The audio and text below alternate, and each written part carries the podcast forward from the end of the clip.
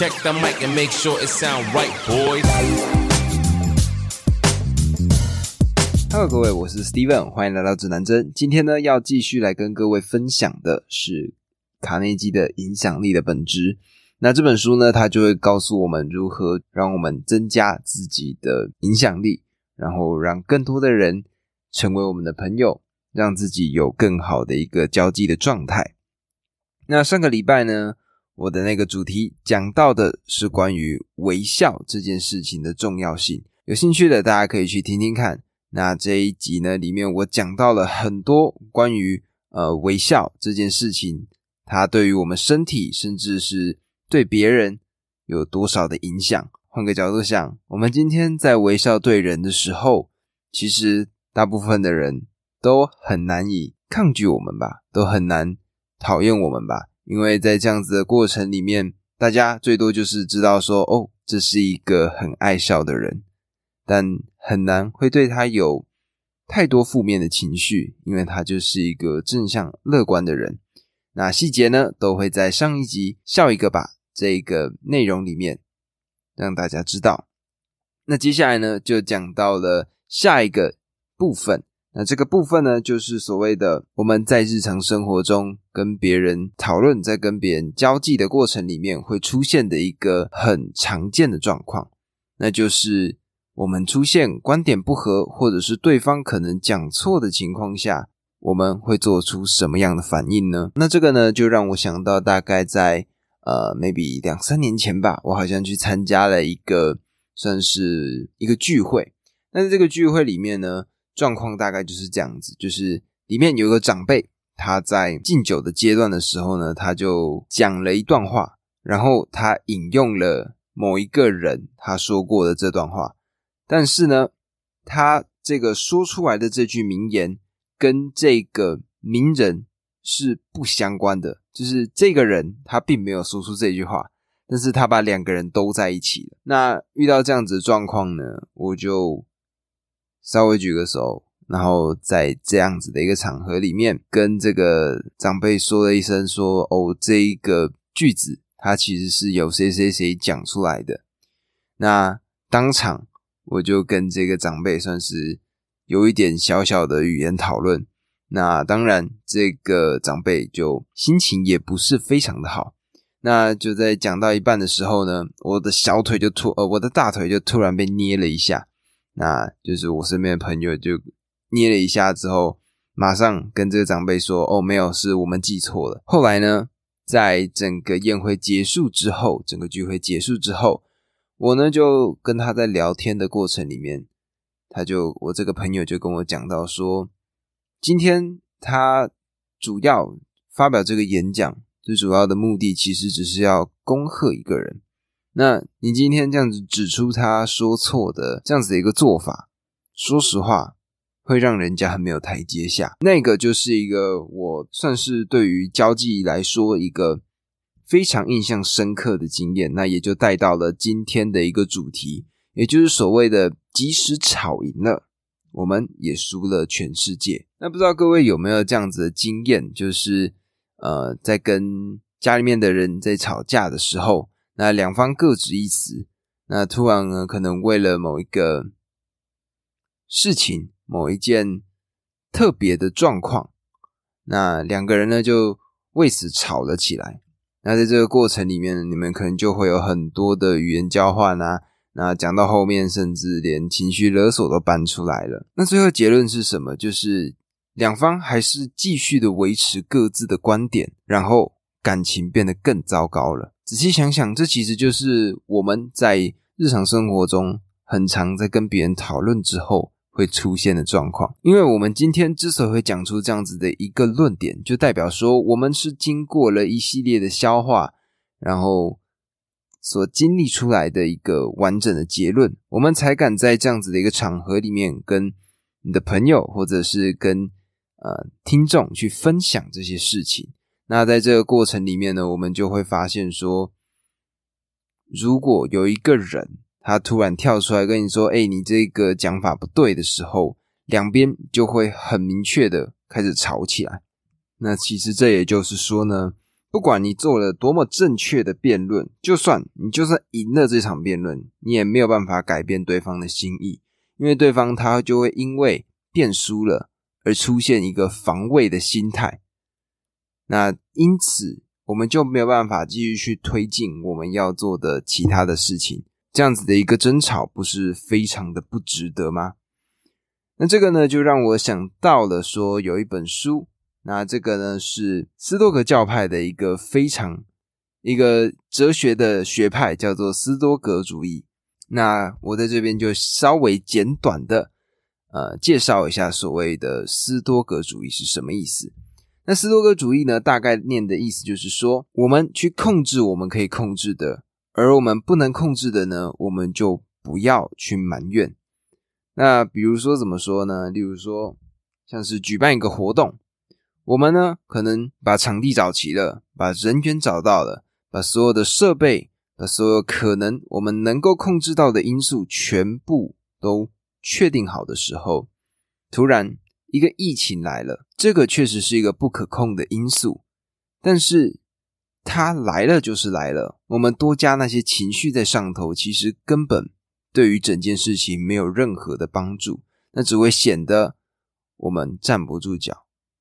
那这个呢，大概就是斯多格主义的概念，就是我们把我们所有能够做的，剩下的呢不可控的部分，我们就不要去在意了。那么这个呢，就让我想到了，呃，我之前在听到了一个 podcast，一个国外的一个访谈，那他访问的呢是一个士兵，那这个士兵呢，我有点忘记他降落在哪个国家，他们是要准备在中东国家打仗，那在降落之后呢？他们就遭遇了奇袭，那这一组士兵就基本上全军覆没，基本上全军覆灭。那只剩下两个士兵，一个士兵是男生，一个士兵是女生。那他们就被押上了呃中东士兵的车上。那在这个车上呢，这个女士兵被强暴了，但是在那样子的情境之下，这个女士兵呢，她并没有做出。难过的情绪，他之所以后来会哭出来，是因为他受伤的伤口在被强暴的过程里面扯到了，所以他才难过。那后来呢？他们成功获救之后，同行的那个男士兵他就问到了这个女士兵说：“哎，当下你是有什么样的感觉？当下为什么你不会呃有这种不好的情绪呢？”这个女士兵，她就讲到说：“嗯，面对这样子的事情，我其实没有办法去抵抗，这就是一个我必须面对的状况。那与其我用一个很难过的心态，用一个很抗拒的心态去面对这件事情，那只会导致我当时的身心状况从糟变成惨到爆炸。那为什么我要让我的情绪被带着走呢？”这个其实就是一个很经典关于呃斯多格主义的一个标准的案例。呃，当然斯多格主义跟这个部分没有到非常大的关联，这主要是要跟你们说《沉思录》它里面所讲到的一些内容。那《沉思录》呢，它其实是一个国王他所写下的一个像回忆录的内容。在书里面呢，你会看到很多他写他的日常生活，他。每一天记录的感觉，就有点像是你在窥探一个人的日记的样子。那当然，我得说，其实不好读，因为你要想嘛，他就是一个国王，他每天的检讨日记，但是在里面，他还是写到了很多我个人认为，呃，可以跟这个一跟今天这个主题有相关联的一些内容。那大概就十点。在陈思录里面呢，提到了第一点，就是对不同的意见表示欢迎。那因为就像刚刚说的嘛，我们是经过了很多很多的资讯的吸收，我们才有办法去跟别人说出我们这样子的论点。所以今天呢，当任何一个人他们提出了他们的论点的时候，就代表他们是经过一系列的培养过程才会讲出这样子的一段话。所以呢。所以呢，所以呢，意见不同是非常正常的事情。而且换句话讲，而且换个角度想，如果今天两个人的意见都是一模一样的情况之下，那是不是就代表说，其实少了这个人好像也无所谓，只要一个人存在就好了？不一样的思想，不一样的呃意见，才有办法去形塑出不一样的观点，形塑出一个全新的想法。那这个呢，就是第一点。而第二点呢，就是不能被自我防卫本能所驱使。那这个意思呢，就是说，今天当我们在遇到一个不一样的论点的时候，我们不是马上就诶树立我们自己的高墙。呃，你说什么我不想听，我不想管你，我不想知道你到底要说什么。不是，今天他为什么会说出这样子的一个论点，就代表他有他的理论基础。他有他说过的一系列的话，他才会讲出这样子的一个结论。代表或许他可能某些地方思考的并没有那么周全，但是他也是曾经经过思考才会讲出这样子一段话。那这个论点呢，就刚好带到了第三个点，也就是不能够生气。我们呢，在面对不一样的论点的时候，我们应该是去听，应该是去理解，也就是第四点。倾听对方的话，我们要仔细的去寻找，仔细的去理解对方到底在说什么，对方的论点每一个细节到底在说些什么。那从这之中呢，就带到了咱们的第五点，也就是探寻意见相同之处。因为在谈话的过程里面，两方可能会各执一词，但是相对应的，一定也会有。两方都认同的地方，那这个呢，就是必须要先找到的。那在找到了意见相同之处之后呢，就来到了第六点，也就是要坦诚，要率直。我们在面对错误的时候，应该是要好好的去坦诚它，好好的去面对它，我们才有办法解除对方的敌意，那并且让对方更愿意在这一场谈话里面提供更多的资讯。那接接下来就来到了第七点，也就是换个角度去思考。我们试着好好去思考对方的意见，试着从他的角度去思考，说为什么他会做出这样子的一个论点。那试着去从他的角度来帮他理解这件事情。而第八点呢，也就是所谓的良药苦口，因为今天他没有必要用相反的论点来跟你对谈嘛。他们愿意花时间来告诉你们相反的意见。那如果我们换一个角度去思考，其实这就是我们学习的一个最好的时间点，因为它提供了一个完全不一样的思考模式。那在这样子的过程中，我们就可以稍微的比原先的自己更加的进步。那今天我们在语言交换的过程中呢，有些人他们在吵架的时候，是不是就是？哎，我今天讲赢你了，我就开始叭叭叭叭叭叭，继续一直说，一直说，一直说，一直说，一直说。或者今天当你在反驳对方的时候，你也会用尽全力的一直讲，一直讲，一直讲。那这个呢，就带到了第九点，也就是今天在对谈的过程里遇到不一样的意见的时候，我们应该避免贸然的行动，那应该给对方呢沉思的一个时间，因为在这样子的过程里，两方的。思考模式是互相碰撞的。那在这样子碰撞的过程中呢，就必须要有更多的时间来去处理这些讯息。而我们呢，如果持续的一直讲、一直讲、一直讲，对方并不会去接受我们的话，他们只会觉得说：“OK，你现在想要跟我吵架，对吧？”那如果有这样子的情况，我们就没有办法让一个原先可能他是为你好的一个论点持续下去了。那我们呢，就应该让对方有更多的时间去思考，有更多的时间给出你们两个都认同的一个结论。那这个呢，就带到了最终的一个结论，也就是第十点。而这个也是本章的一个重点，也就是打动人心最重要的技巧。赢得争论的唯一方法，就是尽量的去避免争论。那这个时候一定会有人有问题嘛？就是会说，哎，那可是今天就像我在当时宴会上遇到的这样子的一个情况，他确定，应该说，我确定他真的说错了。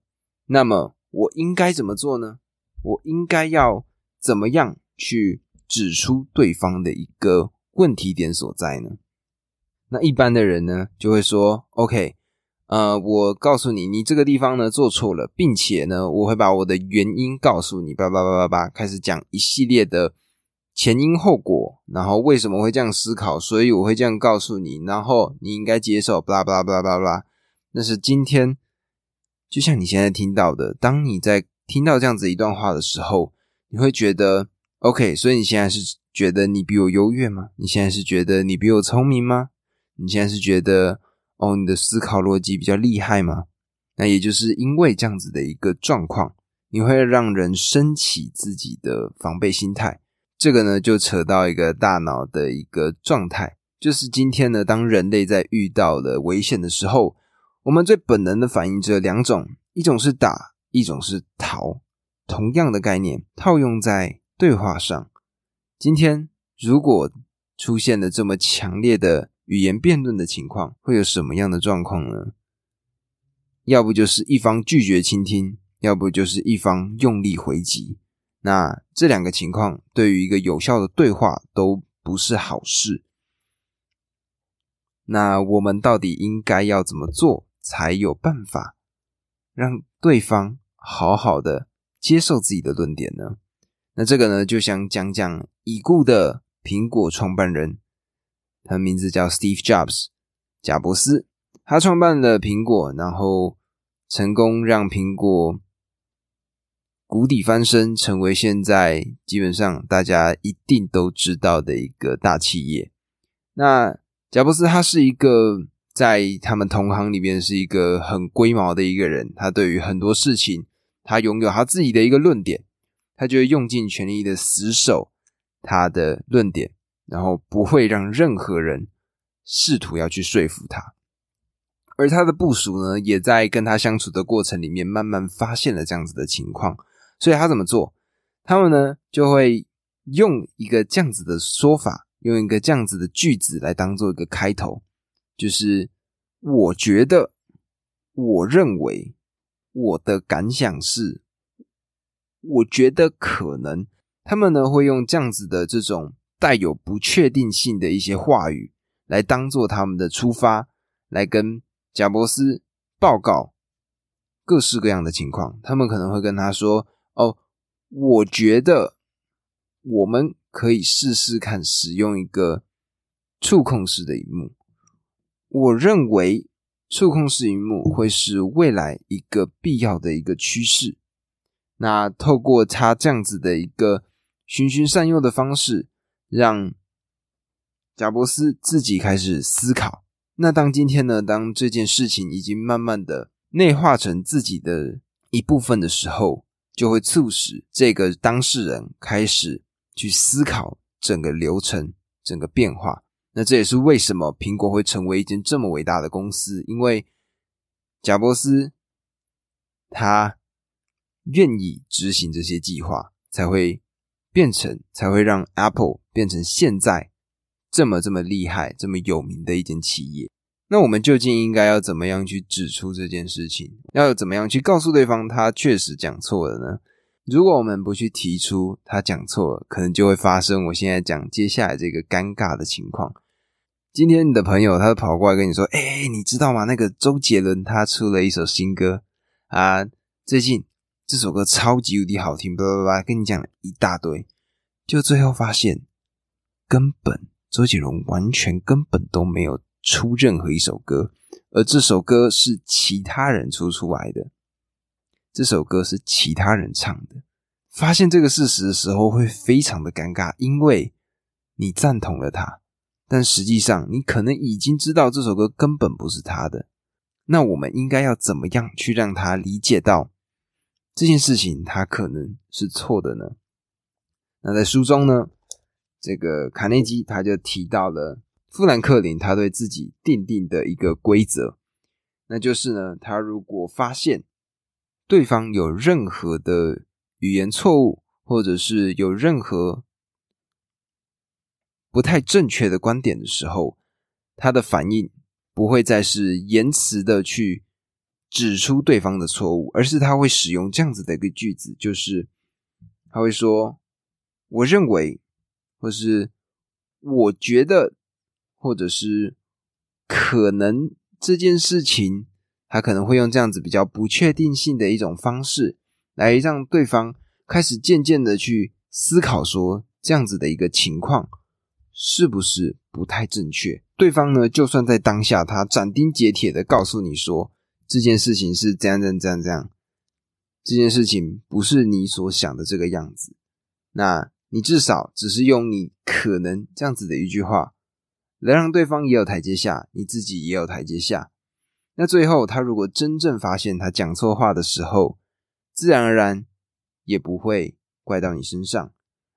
或者就像刚刚的情况，他最后发现他根本讲错的时候，他就会知道你当时所提的这个“我认为”“我觉得”这样子的一个句型，他就知道说：“OK，你是真正知道状况的一个人。”那今天呢，我们在面对了呃一个言辞辩论的过程里面。我们也有可能是错误的一方。我们在跟人家对谈的过程里面，我们可能各执一词，然后咬着对方的论点不放，因为，然后攻击对方的论点。但最后，我们可能会发现，哎，我们原先自己的这个论调基础根本就没有任何的正确性。那这个时候，我们应该怎么做？其实答案非常简单，也就是我们就认错就好了。但为什么大部分人都不认错呢？因为自己的自尊心。因为很多人就会觉得说：“哦，我今天认错了，我就是认输了，我就是认为我自己占下风了。”那在这样子的情况之下呢，我们就会选择，那我们就不要示弱，就这样两败俱伤，没差，无所谓。那这件事情让我想到了，在应该是去年的时候吧，有一个。很经典的一个吵架事件，也就是龙龙跟老 K，龙龙跟老 K 两个人的一个骂战。那详细的细节呢，大概就是说老 K 在嗯火烤大会上面讲出了一些不应该在台上讲出来的话，但是从老 K 的论点来讲，他自己认为他所做的这件事情是正确的，是没有问题的。那这就导致了很多很多后面的骂战。那最终的结局呢，就是老 K 他不愿意道歉。最后，老 K 因为这样子的一件事情，他退出了伯恩，也就是我们台湾现在基本上最红的单口喜剧演员的公司。那他的喜剧事业呢，也因此休息了一段时间。那当下他其实并没有去做出道歉的这个决定。那这个呢，让我想到了我之前听到的一个访谈，也就是说，有些时候你可能道歉并不是完完全全具备那样子的一个诚意，但这样子的一个过程里面，你就是正在大事化小，小事化无。那这样子，大家的关系才能够继续变得更好，也才能够持续的往前走。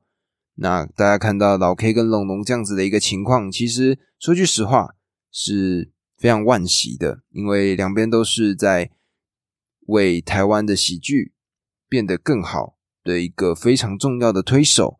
那这样子情况其实都非常的，呃，看到这样的情况，其实。我一个喜欢单口喜剧的人来说是不乐见的。那当然，这个就扯到一个很重要的重点啦，就是为什么一定要是我去道歉？为什么就不能是他去道歉呢？今天这样子各执一词的情况，有可能两边都有问题。为什么是要我去道歉，而是别呃，而不是别人来道歉呢？那这个呢，就让我想到了之前我在读《论语》的时候听到的一段话。也就是求人而得人，又何怨？那这句话的意思呢，就是说，反正都是为了一个更好的一个目标去迈进。那今天既然是要往上走，既然是要让双方都持续的往前走，那为此吃了一点点亏，为此你只是做出了一个道歉的举动，你对整体的关系都有进步，让双方变得更好，那又有什么好抱怨的呢？那我想，这个就是我们在面对自己承认错误的时候，我们必须仔细的去思考，然后不断的去告诫自己的一件事情。因为在今天一个言辞讨论的过程里面，我们一定会有，我们一定会出现这样子的一个情况。那么，在今天听完这样子的一个单集之后，也希望你们可以运用这样子的一个方法，那把它套用在以后。面对所有人的情况，那么我们再复习一遍刚刚所说的这些东西，也就是第一个最重要的，不要跟人家去争吵，尽量能够不要去跟人家争吵，就不要张开你的嘴巴。那对方如果真的错了的时候，我们试着不要是把它扯回来的，而是用引导的方式。我认为，我觉得。我觉得这个可能像这样子的一个方法，慢慢的把它导回你认为的一个方向。那第三个就是，今天我们在面对错误的时候，我们勇敢承认，求人而得人，又何怨？我想这个呢，就是今天我想跟各位好好来分享的一个主题。那么我得说，呃，影响力的本质这本书呢，确实里面。藏着非常多的细节，那我呢，就尽量挑出大家会非常有帮助的部分，啊跟各位来做一个分享。然后让更多的人知道。最后呢，稍微先聊一下最近的情况。那 IG 呢，最近开始有一个明显的一个排版了。那么。呃，前面呢会介绍一些我最近正在读的书，那把它分类成一些小小的笔记，那分享在我的个人平台上。那么如果有兴趣的人呢，也当然可以欢迎到 IG 上面看一看我在上面所写下的文章。那里面呢，基本上都是我的阅读笔记，然后很多我看过的书，我会在里面分享。那完完全全的。那里面的每一段话都是我仔细经过思考，那写下来的内容。如果你们有兴趣，欢迎你们点开来跟我互动，告诉我你们的看法。那么，我只能说，现在的一切正在慢慢的变好，我们就一起加油吧。那么讲到这里，这就是今天新闻指南针的内容。欢迎在下方留下五星评论与我互动。喜欢的话，欢迎关注我的 Podcast，并追踪我的 Instagram 账号。我的 IG 账号呢是 Compass News，C O M P A S S 底线 N E W S。那么今天的节目呢，我们就录到这里啦。我们下期再见，拜拜。